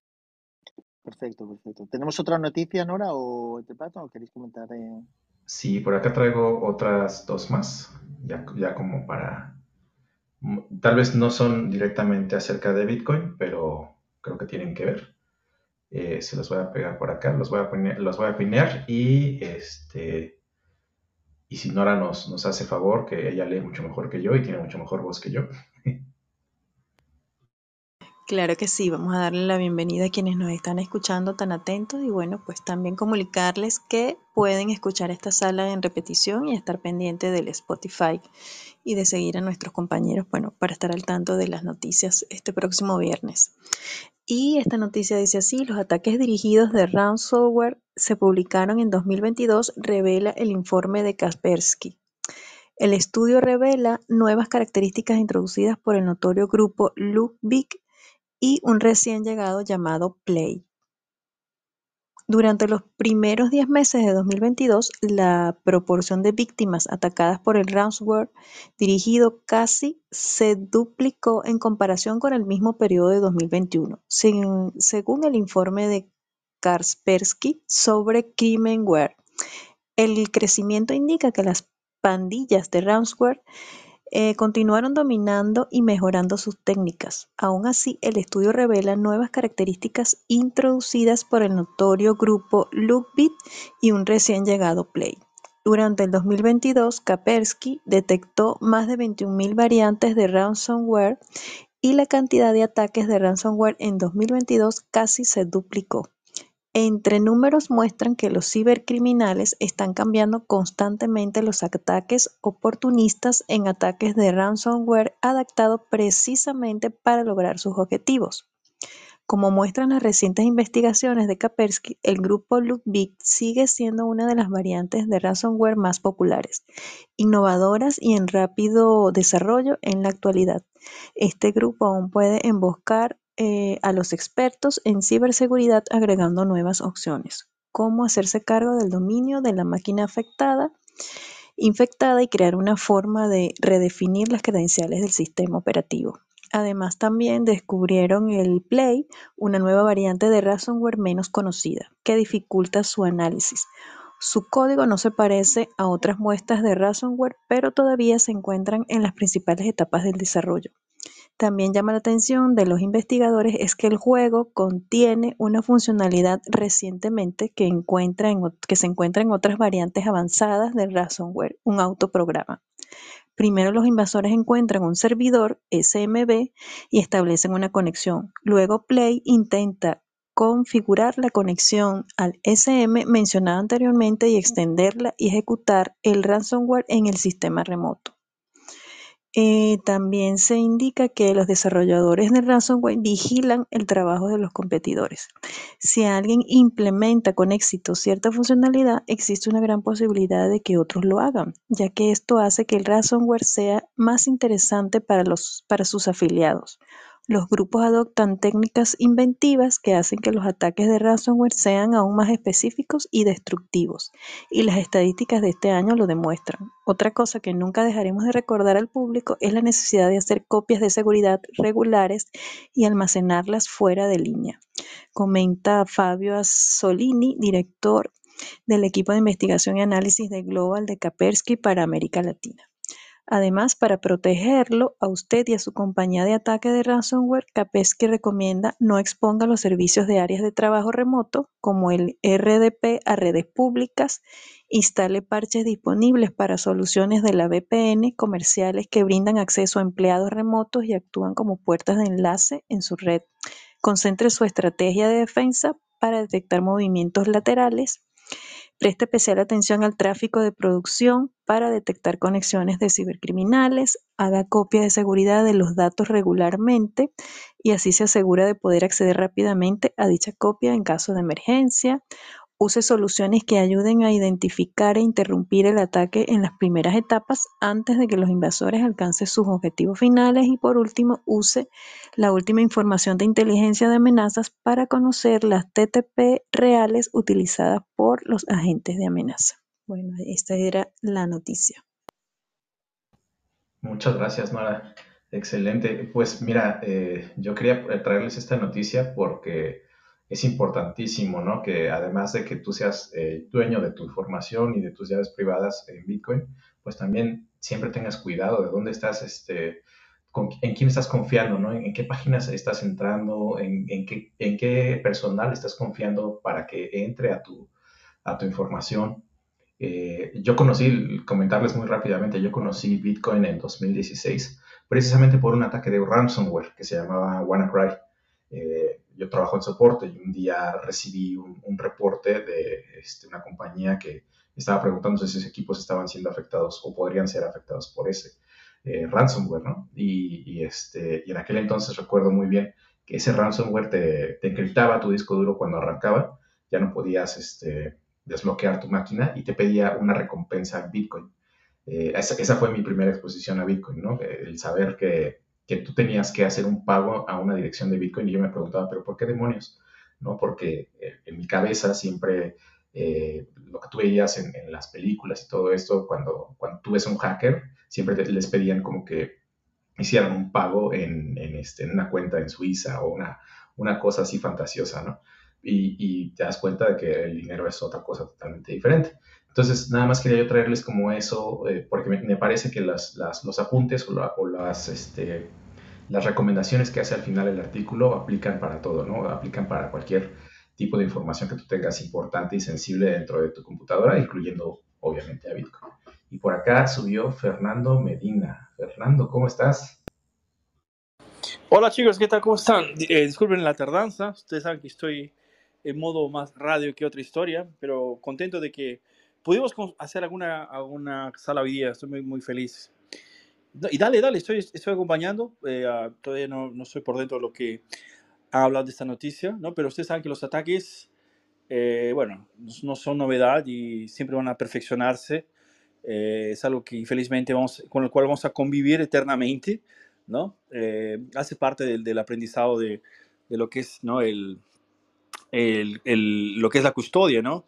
Cuando hablamos de custodia, de, de, tú mismo ser la propia persona que guarda eh, tus propias, tu, patrimonio en este caso, ¿no? Eh, ahora vas a tener que tomar cuidado también de cuidar tus datos. Y eso en general, no solamente hablando de dinero, en general, ¿no? O estamos expuestos de diferentes formas y, y, además de tener la libertad, ¿no? De, de, de, financiera por, a través de Bitcoin, también tenemos que buscar una forma de blindarnos, estar ¿no? Eh, protegidos, porque el fin de cuentas nuestra privacidad es muy importante. ¿no? Pero bueno, dale, vamos, vamos a continuar. Hombre, Fernando, bien que te hayas podido pasar. Yo, yo comentar algo muy, además que también poco fue de actualidad hace un par de semanas, ¿no? Este desarrollador mítico que es Luke, ¿no? Que comentaba que le robaron 200 bitcoins, ¿no? Eh, yo, yo diría que hoy por hoy, en nuestra sociedad, eh, cualquier persona, si quieren atacarla, eh, es muy, si te conviertes en el, en, el, en el objetivo, es muy difícil que puedas defenderte. Porque hoy por hoy, en el mundo digital que vivimos, eh, cualquier, cualquier eh, dato puede convertirse en un caballo de Troya en tu sistema, ¿no? Y por eso yo explicaría que el caso de Luke, él es una persona muy, muy, muy conocedora del mundo de, de, protegerse en el mundo de Internet, digamos. Es un cypherpunk y entiende de todo, tenía su propio sistema compilado por sí mismo, etcétera, etcétera, etcétera. Y de hecho, él sus llaves privadas tenía, pues como las, yo las uso así, pero lo que pasa es que yo tengo algún, digamos, alguna diferencia con respecto a no porque sea mejor, sino porque me fío menos, ¿no? Él lo tenía en un servidor eh, encriptado con su llave privada y eso es imposible de romper, obviamente. Lo que pasa es que si alguien tiene acceso a su llave privada, pues obviamente todo eso se desmorona, ¿no? Y parece ser que alguien fue capaz, probablemente por un ataque dirigido a él, si es que es verdad todo esto, porque puede ser un, un caso de, de bitcoins perdidos en un accidente de barco, ¿no? También, nunca se sabe, ¿no? Pero si es verdad, podría ser que alguien haya en el, lugar donde el, data, el centro de datos donde tiene su servidor haya podido localizar su máquina y haya podido hacer una especie como de clonado de la dirección utilizando el hash correspondiente, o sea, muy sofisticado. Y en el caso muy sofisticado, su error es haberlo mantenido en un servidor, en un centro de datos, porque ahí siempre puede haber alguien que, por suficiente, hombre, 200 bitcoins no es poca cosa hoy por hoy y por tanto habrá gente que por muy poco esté dispuesta a abrir la puerta del centro de datos y, tocar por dentro del servidor propiamente dicho, ¿no? Pero obviamente también, aunque fuera en tu propia casa, quiero decir, tu propia familia puede descuidarse en un momento dado, abrir un correo electrónico que se mete en tu red. Y no, pero no hay que obsesionarte tanto. No se trata de convertirse ahora en paranoico de la seguridad, etcétera, pero sí saber que un ataque eh, personalizado es muy difícil de repeler, ¿no? Entonces, la mejor defensa que puedes hacer es no dar demasiados datos sobre ti, sobre dónde vives, etcétera, siempre que puedas, ¿no? Y en el caso de que todos, algunos de esos datos se sepan, pues no, pues yo qué sé, que no esté en una sola, en un solo sitio, ¿no? Quiere decir, como se dice muchas veces, que tengas la, las llaves privadas deslocalizadas en diferentes lugares del mundo, y con redundancia, etcétera, ¿no? Pero también dependerá de las cantidades que tengas que proteger, etcétera, ¿no? O sea, digamos que esto demuestra que es valioso Bitcoin, que hay gente que está dispuesta a hacer lo que sea por obtenerlo, aunque sea de forma ilícita. Y, y la mejor protección en este caso, pues es, eh, es, no decir cuántos Bitcoins tienes, etcétera. Yo una de las cosas que ah, eh, más eh, me sorprende de, de Satoshi es que fue capaz no solo de descubrir algo tan increíble como es el dinero honesto y las transacciones entre individuos, etcétera, sino que fue capaz de evitar las preguntas personales, ¿no? Quiere decir que no, eh, no consiguieron sacarle nada, ¿no? ¿Dónde vive? ¿Dónde está? ¿Qué hace? ¿A qué se...? Quiere decir, eh, me parece que supo esquivar durante un año y medio, dos años, todo ese tipo de preguntas, dos años, un poquito más de dos años, porque él realmente se da a conocer cuando escribe a Adam Back y demás en el, en el 2008, en agosto del 2008, y luego en septiembre, en septiembre, octubre, etcétera, en los primeros foros, pero él desaparece realmente en diciembre del 2010, ¿no? Dos años de, estar ahí en los foros donde ya vi muchos ataques personales, donde la gente pues, se le pone en contra y tal, y seguramente donde mucha gente quería sacarle o son sacarle un poco datos personales. Yo me niego a creer que no había gente que le diría, bueno, ¿y dónde estás? ¿Y qué haces ahora?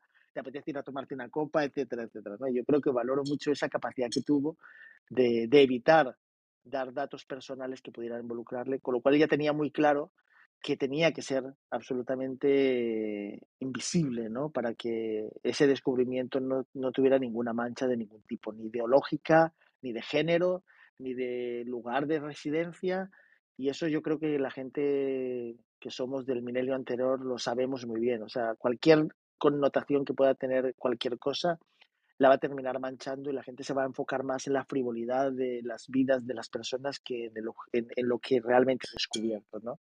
Nadie sabe o no recordamos quién descubrió la rueda, ni el fuego, ni las cosas que tienen valor hoy en día y precisamente por eso, y ni siquiera el petróleo, creo que muy poca gente podría decir quién descubrió el petróleo. Se sabe lo que es, para qué funciona, qué sirve, de momento qué utilidad tenemos y tal. La electricidad, pues podemos saber más o menos quién la inventó, pero en realidad el descubrimiento en sí del almacenaje de la electricidad o que fuera Volta el que hace la pila pasaron muchísimos años hasta que realmente se empezó a utilizar, con lo cual ya se les había olvidado, digamos, sus, las cosas de su vida diaria y por tanto no podía manchar, digamos, su descubrimiento, ¿no? O su invención añadida. Así que nada, no sé, quiero decir que estas cosas de ataques y tal no hay que ser muy paranoico, pero sí es verdad que, que es muy difícil defenderse a menos que sepas llevar un poco de ser un poco celoso de tu intimidad, cuanto más Sí, y, y, además, si me, si me, permiten este, colocar un paréntesis, ¿no? O sea, es una cuestión, el otro día estaba discutiendo con nuestro amigo Whisky en otra sala, una sala que hablamos, me parece fue en, en Twitter, eh, hablando justamente sobre un, un, un, efecto, ¿no? Que mentalmente las personas estamos acostumbradas, inclusive yo, ¿no? Todo el mundo, tiene esta, esta, esta idea, esta fantasía de que vamos a tener un elemento mágico, así, un, lo que en la literatura se llama de, de, de Dios máquina, ¿no? Que es aquel elemento que soluciona todo y que está listo, está, está maravillosamente bien estructurado y, y, acaba la historia con esto, ¿no? Y a veces se le carga a Bitcoin esto y, y, a veces abandonamos la realidad, ¿no? Vivimos en un mundo de fantasía de Disney y no entendemos que el mundo es el mundo, va a continuar siendo un mundo, ¿no? Bitcoin es una, una herramienta maravillosa, facilita mucho te, liberta, te da libertad de, de, de, diferentes aspectos, pero no deja de ser un elemento eh, que está en la realidad, en nuestra, nuestro cotidiano, ¿no? Nos, continuamos, continuaremos siendo personas y como personas continuaremos cometiendo errores, ¿no? Somos, continuaremos siendo humanos, ¿no? Y encima de eso es que vamos a, a, a pensar, ¿no? Eh, yo sé que es un riesgo, el, el, simple hecho de estar vivo ya, ya te deja, ¿no? Con un, un factor de, que te suceda cualquier cosa, ¿no? Entonces, eh, es bueno siempre planificar, es bueno tener una estrategia de seguridad, etcétera, pero no creas que esa, eh, eh, mismo haciendo las cosas, como, como habla este reportaje, ¿no? Que la este, este, esta persona que tenía ciertas habilidades sobre lo que es la informática y todo, eh, puede suceder, puede suceder muchas cosas, ¿no? Y te sucede en cualquier aspecto, en cualquier momento, ¿no?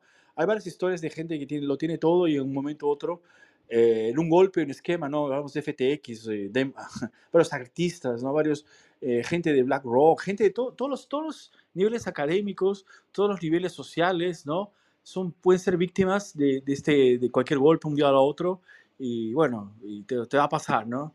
Eh, hay, hay varias otras formas de ver el mundo. La mía, por ejemplo, como cristiano que soy, yo, yo siempre estoy rezando para que me suceda lo mejor posible, pero a veces ni así, a veces las cosas van a suceder, ¿no? Pero en fin, entonces es bueno siempre estar atento, estar buscando informaciones, haciendo este tipo de salas, recomendando novedades, ¿no? Y, y siempre estar eh, dentro del, del, sistema, ¿no? Para, para, aprender mejor y cuando una cosa no te va bien, ¿no? Comentarla con la gente, a ver, tal vez alguien se anima a subir aquí a contarnos tal vez algún esquema, un ransomware o algún otro phishing que apareció, ¿no? Y bueno, siempre que la comunidad se sepa, eh, sepa estas cosas, ¿no? los esquemas, a veces, mismo aquí en Clubhouse aparecen los famosos vende humo, ¿no? E, es bueno, es bueno dejar siempre abierto, ¿no? El micrófono para quien, quien quiera subir, darnos su historia, porque de eso se trata, o sea, si nosotros no nos, que estamos interesados en Bitcoin, no nos ayudamos, ¿no? Es complicado después este, reclamar, ¿no? Pero bueno, eso es ahí es una recomendación. Nuestro amigo Whisky está aquí con nosotros también. ¿Qué tal, hombre? ¿Todo tranquilo ahí? Salud. Con Pilsen callado que no sé si va a hablar whisky, debe estar un poco ocupado. Bueno, continúa chicos, no sé qué, qué, qué más. Me quedo aquí en modo radio, de nuevo. Gracias, Fernando. Pues sí, como dicen eh, de este artículo, lo, lo, destacable es no puedes, eh, tal vez no vas a poder evitar un, un ataque directo que, que, que, alguien haga contra ti, pero sí se los puedes hacer más difícil. Ese es lo, el resumen que yo, este, que yo pondría, ¿no? Y vamos a la siguiente noticia. Por ahí, si Nora nos, nos ayudas con tu, con tu gran voz y tu forma de, de, este, de describir con esta última noticia que les traigo por acá.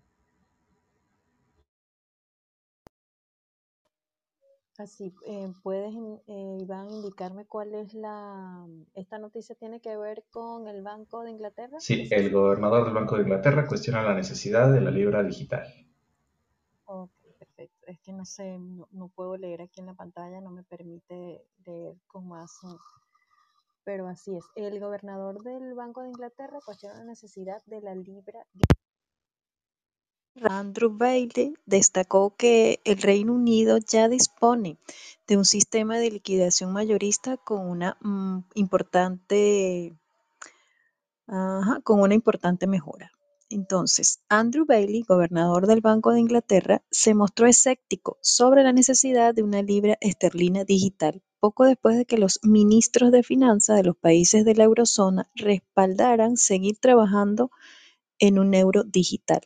El gobernador eh, cuestionó recientemente la necesidad de una moneda digital de Banco Central al por mayor, citando que ya existe un sistema de liquidación de dinero de Banco Central al por mayor con una actualización importante. Además, Bailey también expresó que no hay planes para abolir el efectivo en lo que respecta al uso minorista. El gobernador del BOE no cree que los pagos al por menor tengan que cambiar por el momento. Hay un minuto, perdón. Tengo una interferencia aquí. Tenemos que eh, tener muy claro ¿Qué problemas estamos intentando resolver aquí antes de dejarnos llevar por la tecnología y la idea? Los comentarios de baile se producen tras los nuevos avances de la CBDC en la eurozona y los recientes comentarios de un antiguo asesor del BOE sobre los costes y riesgos de crear una CBDC. Eh, el 16 de enero, los ministros de finanzas de los países de la eurozona publicaron una declaración en la que respaldan la continuación de los trabajos sobre un posible euro digital que estudia el Banco Central Europeo. El Eurogrupo, reconoció que la introducción de una de una moneda digital de la libra requiere un mayor debate a nivel político. Además, el grupo destacó los problemas que estaba observando, entre ellos los efectos medioambientales, la privacidad, la estabilidad financiera y otras cuestiones. El mismo día, Tony Yates, antiguo asesor del Banco de Inglaterra, afirmó en un artículo de opinión publicado por el Financial Times que los costes y los riesgos asociados al desarrollo de la CBDC no merecen la pena. Además, Yates cuestionó las motivaciones que subrayan a la creación de las CBDC calificándolas de sospechosas. Por su parte, Irán y Rusia están estudiando la creación de una nueva stablecoin respaldada por oro, según un informe de la agencia de noticias rusa Vedomosty. Irán está colaborando con Rusia para crear un llamado token, token de la región del Golfo Pérsico para permitir transacciones fronterizas. Esto ha sido la noticia, compañeros. Gracias, Nora. Pues no sé cómo lo ven ustedes, pero a mí me da risa porque eh, ellos mismos se están poniendo el pie unos a otros, ¿no? Unos, unos que sí quieren crear CBDCs y otros que van a poner resistencia al cambio, ¿no? Digo, es muy cuestionable, eh, es muy, es muy, eh, podemos preguntarnos lo que, lo que esta persona está, está pensando, este gobernador del Banco de Inglaterra, porque aquí en, en, una, en una, parte de la nota dice que, este, pues, está, está observando problemas, entre ellos los efectos medioambientales para empezar, una CBDC, si ya está controlada, si es centralizada, ¿por qué tendría que tener problemas medioambientales? ¿no? O sea, no sé si el tipo está confundiendo esto con Bitcoin o qué, pero eh, en realidad me, da risa, ¿no? Porque me parece que es un síntoma de que no saben por dónde va el rumbo de, esta tecnología, ¿no? Sí, si me permites, este, yo tengo, para mí está claro, para mí deja, deja muy claro que esa cuestión de lo, del medio ambiente, cualquier, cualquier argumento que venga en ese sentido, siempre va a ser una reprensión, va a ser un, viene maquillado de algo bonito, algo, algo lindo, así para que los niños se sientan contentos haciendo artesanías cuando son pequeñitos, así dándoles la intención de que van a cambiar el mundo, pero al fondo es, una, es, radioactivo, es, es, es, asqueroso, es, manipulador, ¿sabes? Eh, represivo, ¿no? Y, y se ve, está, está clar- clarísimo, ¿no? o sea, eh, dice un mensaje de cosa, si no te gusta una cosa y quieres criticarlo, di que es antiecológico. No necesitas demostrarlo, solamente le cargas ese, esa, esa máscara, le cargas ese, ese peso y ya la gente ya lo comienza a desco- desconsiderar, porque el ataque eh, ecológico no es un ataque eh, racional, es un ataque emocional, ¿no? Eh, cuando tú te pasan, te pasan las propagandas de las, de las focas, de, de los, los, los polares, con, eh, que es totalmente fa- fake, ¿no? Demostrado ya que no es bien todo esto que ellos dicen de esa forma, ¿no? Que hay, hay ondas de, de subidas y bajas, no, no tenemos un control real, eh, estadístico, eh, real de, de todo lo que está pasando en el mundo. Y mismo así, ¿no? Eh, hay un, eh, este, utilizan esta, esta herramienta ecológica para ¿no? Eh, criticar. Entonces, eso- la, la verdad es esta. Van a criticar a Bitcoin, van a criticar a CBDCs. Si algún día a Interplankton no, les caes, no le caes bien a alguien y, y tiene- eres muy grande para ser criticado por cualquier otra cosa, te van a criticar porque eres anticológico y, y ahí no hay ninguna razón que puedas explicar, que puedes decir, no, sabes que no lo soy, que, que yo hago las cosas totalmente ecológicas, hago reciclaje, no interesa. Eh, es, una, es un, un peso que este mundo socialista le coloca a, la- a las empresas, inclusive Bitcoin, inclusive a un tiro al, al propio pie, ¿no? Porque están disparando su propio pie, en este caso, utilizando la- el propio veneno, que es el, esta- este argumento, ese G, ¿no? Ese argumento de ecología, de ser eh, contra el mundo, ¿no? Que no se deja ni discutir, ¿no? Porque si, si, fuera, si fuera honesto, si, si, si realmente, yo, yo sé que hay mucha gente que nos está escuchando que dice, mira, ¿sabes ¿qué está hablando este loco, no? Pero el mundo está acabando, tengo seguridad de que está acabando. ¿Ya alguna vez has visto una discusión sobre esto? Porque lo que se ve es solamente un grupo hablando y nadie más queriendo, eh, dando espacio para la discusión, ¿no? Y es algo que debería preocuparte un poquito, ¿no? Por lo menos para crearte cierta sospecha de que no es, no es todo lo que ellos dicen y tampoco debería ser en ningún lado, ¿no? Como no lo es en la economía, como no lo es en ningún otro aspecto de, de- de la, de- la vida, ¿no? Pero en fin, volviendo al tema de Bitcoin, ¿no? Eh, este señor está utilizando esta, esta carga moral de la ecología para una cosa que no le gusta. En este caso, eh, en este momento, aparentemente son las, estas monedas que están, están queriendo eh, digitalizar, que él no entiende muy bien porque aparentemente no le pagaron lo suficiente para entender. Y eso es lo positivo de los políticos. Los políticos siempre están perdidos, los políticos solo están pensando en hacer un esquema para, para engañarnos, ¿no? Y mientras tanto, Bitcoin sigue creciendo, sigue fortaleciéndose, sigue siendo, eh, trabajando en un mundo paralelo, ¿no? Y menos mal que ellos no saben de qué se trata, o la gran mayoría por lo menos eh, nunca, va a nunca va a detenerse de verdad para entender de qué se trata, porque si no sería un gran problema para nosotros, ¿no? De hecho, eh, aún el Estado tiene mucho poder, tiene mucha fuerza, ellos podrían eh, tomar medidas mucho más fuertes, pero ellos son desorganizados, ¿no? Ellos no consiguen ni controlar, su- administrarse ellos mismos financieramente, ¿no? Entonces imagínate administrar otras cosas, ¿no? Pero en fin, esas son pues, cuestiones políticas, cuestiones de posición. Eh, siempre digo que la posición política de cada uno es- eh, depende de cada uno, pero Bitcoin tiene mucho de política, entonces es bueno que se- te prepares un poquito sobre el tema.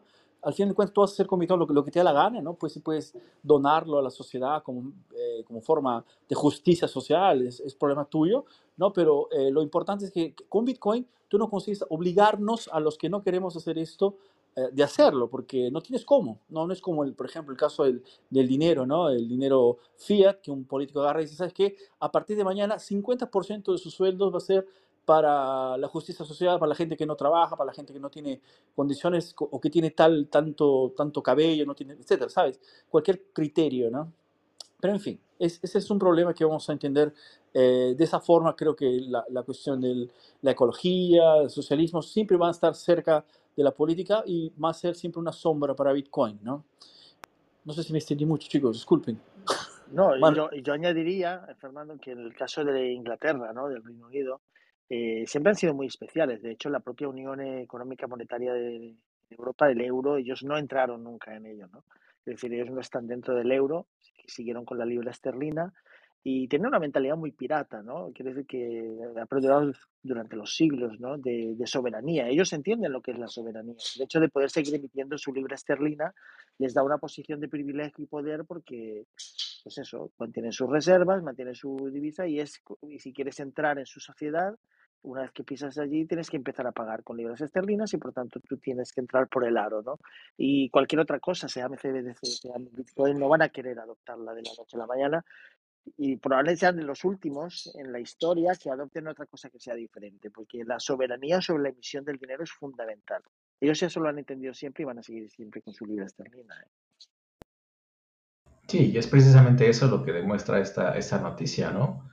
O sea, se van a tardar y este es un, un, síntoma de eso. O sea, ellos se van a resistir al cambio lo más que puedan. ¿no? Platicaba hace un par de semanas, tuvimos un meetup aquí en México, el primero, nuestro primer meetup del año, y, por ahí alguien invitó a, a, una persona que había trabajado en, en BBVA, en una posición muy alta de BBVA, y, este, y él me platicaba, digo, entramos a discusión porque él era un detractor de Bitcoin, ¿no? y, y, él me platicaba que, este, que tenían, o sea, los, los, los, los, dirigentes de los bancos tienen una mentalidad increíblemente cerrada, ¿no? Les cuesta muchísimo trabajo tratar de innovar en, en su sector. Y es algo que está generalizado, no, no, no, es, nada más de BBVA, ¿no? O sea, es, es algo que, que, este, que hoy en día les, les cuesta mucho tratar de, implementar cambios. Y no es porque no puedan hacerlo, ¿no? O sea, el capital lo tienen y, pueden hacerlo, si ellos quisieran, lo, lo, pudieran hacer muy fácil. Pero el problema es la mentalidad de aquellos que están dirigiendo las cosas. Y creo que esto va de la mano con, con, con lo que dice esta noticia, ¿no? Porque si yo quisiera, o sea, si yo tuviera el plan de, de hacer una CBDC, pues eh, por principio de cuentas, si, si, va a estar centralizada, pues no necesitas un, un, gran gasto de energía, ¿no? Como lo es con Bitcoin.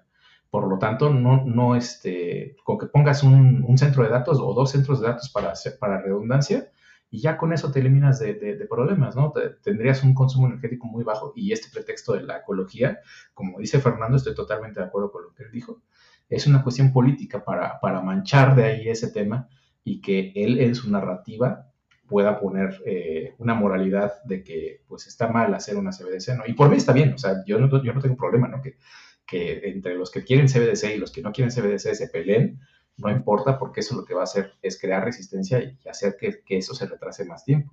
Y entre más tiempo se, se retrasen, más oportunidad hay de que más gente eh, conozca el sistema de Bitcoin, este sistema que no necesita permiso de nadie, en el que tú puedes em, empezar a transaccionar sin, sin problemas y sin fronteras, ¿no? Entonces, yo creo que es, es una, una, noticia que yo la vería desde el lado, de, de, de desde el lado positivo. ¿no?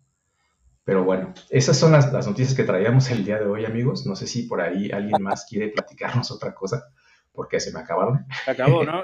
o si traen algo yo más. Yo creo que podemos extendernos tal vez hasta, hasta las 7, ¿qué les parece? Así redundamos un poquito, no sé si se animan, tenemos tiempo. Eh, yo puedo hablar una, algunas otras cosas interesantes que sucedieron, que infelizmente no tengo los links, pero creo que valdría la pena mucho hablar ¿no? sobre Bitcoin. Ustedes saben que hubo, eh, esta semana de Bitcoin eh, ha tenido una pequeña valorización, ¿no? Eh, mucha gente está atribuyendo esto a, que estamos cerca del próximo halving, que va a ser el próximo, el próximo año, en 2024 y que históricamente no Bitcoin tiene este, este movimiento, digámoslo así, ¿no? Eh, no es bueno fijarnos mucho así. Yo soy muy honesto, o sea, yo francamente pienso que no hay cómo prever el precio de nada en el mundo, sobre todo cuando tenemos ¿no? diferentes factores que movimentan a, a, así, a, aleatoriamente las cosas. ¿no? Primeramente, el, las tasas americanas, ¿no? que a una hora u otra deciden hacer manipular el propio mercado de ellos y sin duda eso impacta el dólar y por consecuencia todo el mundo, inclusive el Bitcoin, ¿no? Entonces, eh, eso, eso, es un hecho, una situación real. Además, tenemos exchanges que son grandes, pose podemos denominar de ballenas, ¿no? De grandes poseedores de Bitcoin que de una hora a otra pueden cerrar, pueden eh, surgir algún tipo de, de, de, persecución del Estado, darles algún tipo de, de de eh, tarjeta amarilla, ¿sabes? Algún tipo de reglamentación puede llegar encima de ellas y esto puede generar un movimiento no inesperado porque tienen mucho Bitcoin y alguna hora u otra eso también impacta el mercado, haciendo falta Bitcoin o sobrando Bitcoin y eso de alguna forma modifica el precio, ¿no? Pero independientemente de esto, ¿no? Eh, sabemos que para el próximo año ya habrá menos Bitcoin siendo minerado porque el halving es justamente esto, ¿no? El halving es, eh, se divide el, solo a partir de, no, si hoy día son 6, 6, no sé si me ayudas, Antonio, 6,25 bitcoins que se reciben. Eh, es esto, Sí, ¿no? sí, 625 y luego serán 375. 300, ok, entonces será, será la mitad de lo que es, lo que es hoy día, ¿no? y a partir de ese momento, a cada, a cada 10 minutos se, se recibirá ese nuevo premio, que será la mitad de lo que se recibió hoy. ¿no? Por consecuencia, la programación de la escasez ya está establecida en la arquitectura, ¿no? y independientemente de lo que pase, ¿no? Eh, habrá menos Bitcoin. Eso, eso es, un, eso es una- un hecho real. ¿no? Entonces, y, y obviamente que el- para el siguiente, subsiguiente, subsiguiente eh, halving sucederá lo mismo. ¿no? Eh, eso va a... pre- 325, perdón, he dicho mal. Tres- 325. Dale. Entonces, este, este nuevo precio de, de, de- de- de Bitcoin rodando para los mineros será un desafío, ¿no? Sabemos que la, tasa de inflación está un poco estagnada por causa de las tasas que se han cobrado en diferentes países y hay movimientos políticos que, ¿no? Definen así de alguna forma u otra también, ¿no? Eh, aspectos sociales que de alguna forma u otra impactan también la, la economía, ¿no? La economía es una, eh, digamos, decir, una información que tenemos del mercado, ¿no? La economía está muy relacionada a la acción humana, que son lo que las personas hacen, escogen hacer, ¿no? eligen hacer. ¿no? Eh, y felizmente con el mundo fiat, el mundo fiduciario, con las monedas que tenemos en los estados, siempre hemos sido obligados al gastar. ¿no? No, no- no- nu- nunca hemos tenido, de hecho, ¿no? antes, eh, tal vez en 1971, nuestros abuelos, ellos tenían tal vez la posibilidad de poder guardar dinero ¿no? bajo su colchón ¿no? y después de, de un tiempo utilizarlo para, para, para, para comprarse alguna cosa, ¿no? un, un terreno, una casa. Nosotros no tenemos esta posibilidad porque estábamos siendo devaluados constantemente, sobre todo en América Latina. ¿no? Hay países que tienen tasas de, de 15, de 10, de 20. Está viendo Colombia que está una locura.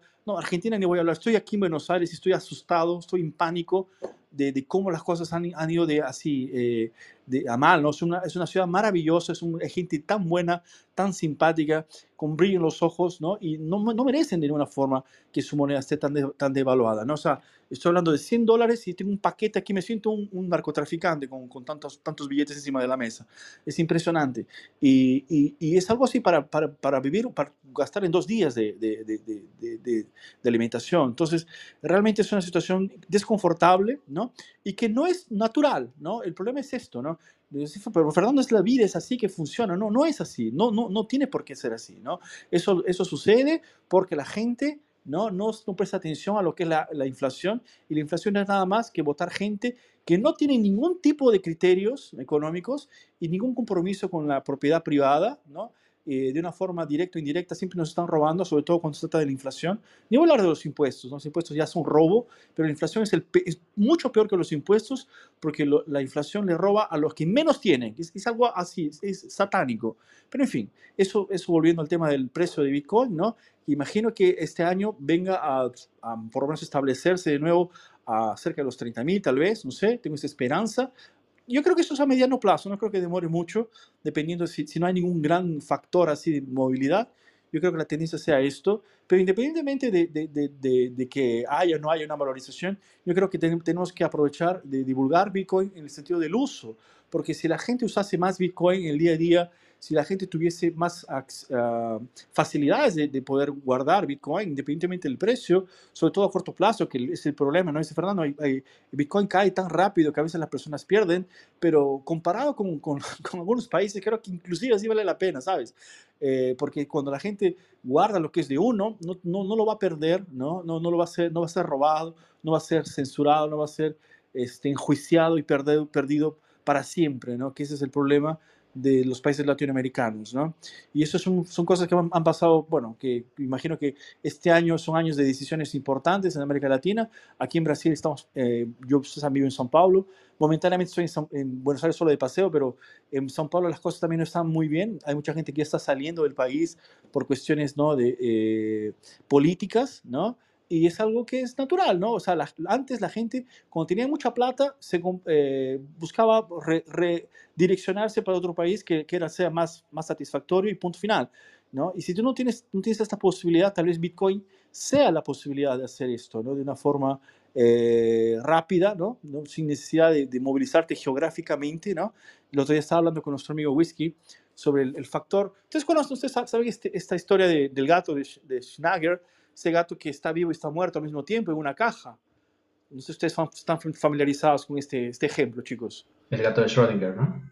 Sí, ese gato. El gato de Schrödinger es, es un gato que está vivo y está muerto y es, y es una- un ejemplo de, de una teoría de un físico y yo le está explicando a nuestro amigo Whisky que yo pensaba que Bitcoin tenía este efecto, ¿no? Es un efecto de, estar y no estar en un país, porque si bien es cierto, él, tú puedes comprarlo y venderlo donde estés, en cualquier parte del mundo, así, en, Asia, África, Europa, América, Oceanía, él está ahí porque tú lo puedes comprar, tú lo puedes vender, pero no está ahí porque el gobierno no puede incautártelo, no está geográficamente delimitado dentro ¿no? de lo que se puede concebir con el mundo financiero, ¿no? ¿no? En dentro de la jurisdicción del país. ¿no? Entonces, este es un, es un concepto de que Bitcoin ¿no? es como este gato que está y no está al mismo tiempo. Y es algo que es relativamente nuevo, como lo ha dicho nuestro amigo Antonio, científicamente hablando, ¿no? Eh, es algo que está dentro ¿no? de lo que estamos aprendiendo a convivir, a, a, aprovechar, así como la electricidad, que fue todo un desenvolvimiento, todo un proceso de aprendizaje, aún lo tenemos, eh, estamos también aprendiendo con Bitcoin. Yo creo que es una cuestión de tiempo, a los poquitos, la gente que lo está necesitando lo está usando, ¿no? Y eso no hay como, no hay como negarlo, ¿no? Y, otra cosa interesante que también ya para terminar, chicos, yo sé que ustedes van a disculparme, pero sé que me gusta hablar bastante, ¿no? Eh, estaba viendo sobre la, la, diferencia entre el oro y Bitcoin. Mucha gente tiene esta, esta, este paralelo, ¿no? Eh, pero hay un, hay un autor, se me escapó, voy a, voy a buscar la próxima semana, me cobren que voy a traerles el nombre del libro, que hablaba sobre esta comparación y hablaba sobre la, mayor, el único, el único elemento escaso que tiene el universo es, de hecho, uno que es el tiempo, ¿no? Porque tanto el oro eh, como el Bitcoin necesitan de tiempo para ser eh, construidos, ¿no? En el caso del oro, para encontrar, ¿no? Es por eso que pagamos caro para tener el oro cerca, porque existe oro en la naturaleza, pero es difícil, vas a gastar mucho tiempo si vas a empezar a, ir al río cerca de tu casa o a las minas cerca de tu casa para, para encontrarlo. Entonces, este tiempo que gastas, de hecho, es lo que vale, no en sí el oro, ¿no? En el caso de Bitcoin, la misma cosa, ¿no? Entonces, eh, y, claro, y no solamente el hecho de, de, Bitcoin en el sentido de la mineración, de la, de la prueba de trabajo, sino en el hecho inclusive de aprender sobre Bitcoin, porque vas a tener que gastarle tiempo para esto. Vas a gastar tiempo para bajarte una billetera, vas a gastar tiempo para entender la parte de la seguridad, ¿no? Que es lo que hablaba entre Plankton, ¿no? Entonces, todo ese tiempo es lo que vas a gastar como una forma de minería tuya propia para entender lo que es Bitcoin y es algo que es importantísimo para tu vida, ¿no? Así como tal vez tener un poco de oro, tal vez, ¿no? Pero es algo que de hecho, como eh, de alguna forma u otra puede relacionar con la escasez, que de hecho es el, tiempo, que lo, lo que estamos hablando aquí, ¿no? Infelizmente es el gasto que tendrás que hacer y sin hacer esto estarás dependiendo de un tercero siempre, ¿no? Y es lo que tenemos que escapar, tenemos que siempre, nunca eh, eh, dejar, ¿no? a un tercero cuidar desde, o de administrar tu, tu, tu dinero, porque si no, eh, vamos a caer en la trampa ¿no? del, del, banco. Pero es eso, chicos. Muchas gracias por estar con nosotros. Yo, no voy a, voy a participar más, infelizmente tengo que salir, pero me encantó. Estoy súper contento de verlos aquí hoy día. Un fuerte abrazo, cuídense. Gracias, Fernando. Ahí escuchas el replay después y nos dices qué tal nos salió.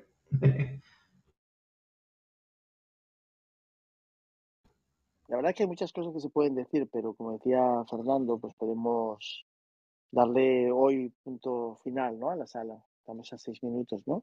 No sé, Fernando, ¿qué opinas? Eh, Nora, Whisky.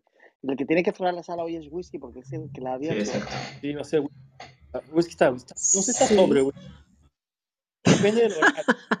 Bueno, ajá, compañeritos. Qué bueno que esto ha salido. A mí me ha parecido interesante esta sala Así que agradecer a la audiencia que se ha sumado hoy, pues a escucharnos tan atentos que puede escuchar por aquí en Spotify los anteriores capítulos y bueno, próximamente pues estaremos actualizando con esta información de hoy. Recordarles que deben o si quieren eh, recibir la newsletter, pues escribir un hola a semanabitcoin.gmail.com y gustosamente nuestro compañero Fernando les va a enviar la newsletter este próximo viernes. Y bueno, no me queda sino anunciarles que nos veremos aquí el próximo viernes a las 9 horas España y a qué horas en, Brasil, creo que es a las 4 de la tarde. A, las 5, a las 5 horas. A las 5 de la tarde. A las 5 de la tarde. Perfecto, 5 de la tarde. Hora de México. Muy bien. Pues bueno, ya están las coordenadas, amigos, a seguirnos acá. Y bueno, si usted coloca, puede seguirnos en Clubhouse en Bitcoin Latino, pues podrá seguir en su uso horario correspondiente las salas de todos los viernes. Yo me despido, muchísimas gracias y bueno, estaré por aquí comentándoles las noticias el próximo viernes con nuestros compañeros. Gracias, eh, Fernando, Whisky, Antonio, Iván. Bueno, ha sido un gusto poderlos acompañar otro viernes consecutivamente. Ajá, amigos, si se quieren despedir, pues ya nos podemos ir marchando. Aquí mm, Whisky tiene que la tarea de descargar el, este audio justamente cuando cerremos la sala. Tienes que esperar unos segunditos, mi querido amigo, para que aparezca en tu, en tu perfil. Y allí, bueno, te doy las instrucciones aquí. Whiskey's drunk now. Comprendido. Nos veremos dentro de. Ahora, nos vemos dentro de 1008 bloques, ¿verdad? Sí, exactamente. Una semana son 1008 bloques, en el 772.859 más 1008. O sea, 773.000, casi 866, si no me equivoco. Justo Y eso, sí- y eso que, además que es- nos dieras y ese eso- dato. Y eso no falla, ¿no? y eso no, No falla. falla. Fernando, Dale. ¿sigues pensando que vamos a, vamos a hacer a final de este año el halving? Bueno, no sé, va a depender de las ASICs nuevas que vos vas a, que No, Juan Pablo va, va a votar. No lo verás este año. Para abril, finales de abril del 2024 o mayo del 2024. Sí, eso va a ser inamo- inamovible para el año que viene.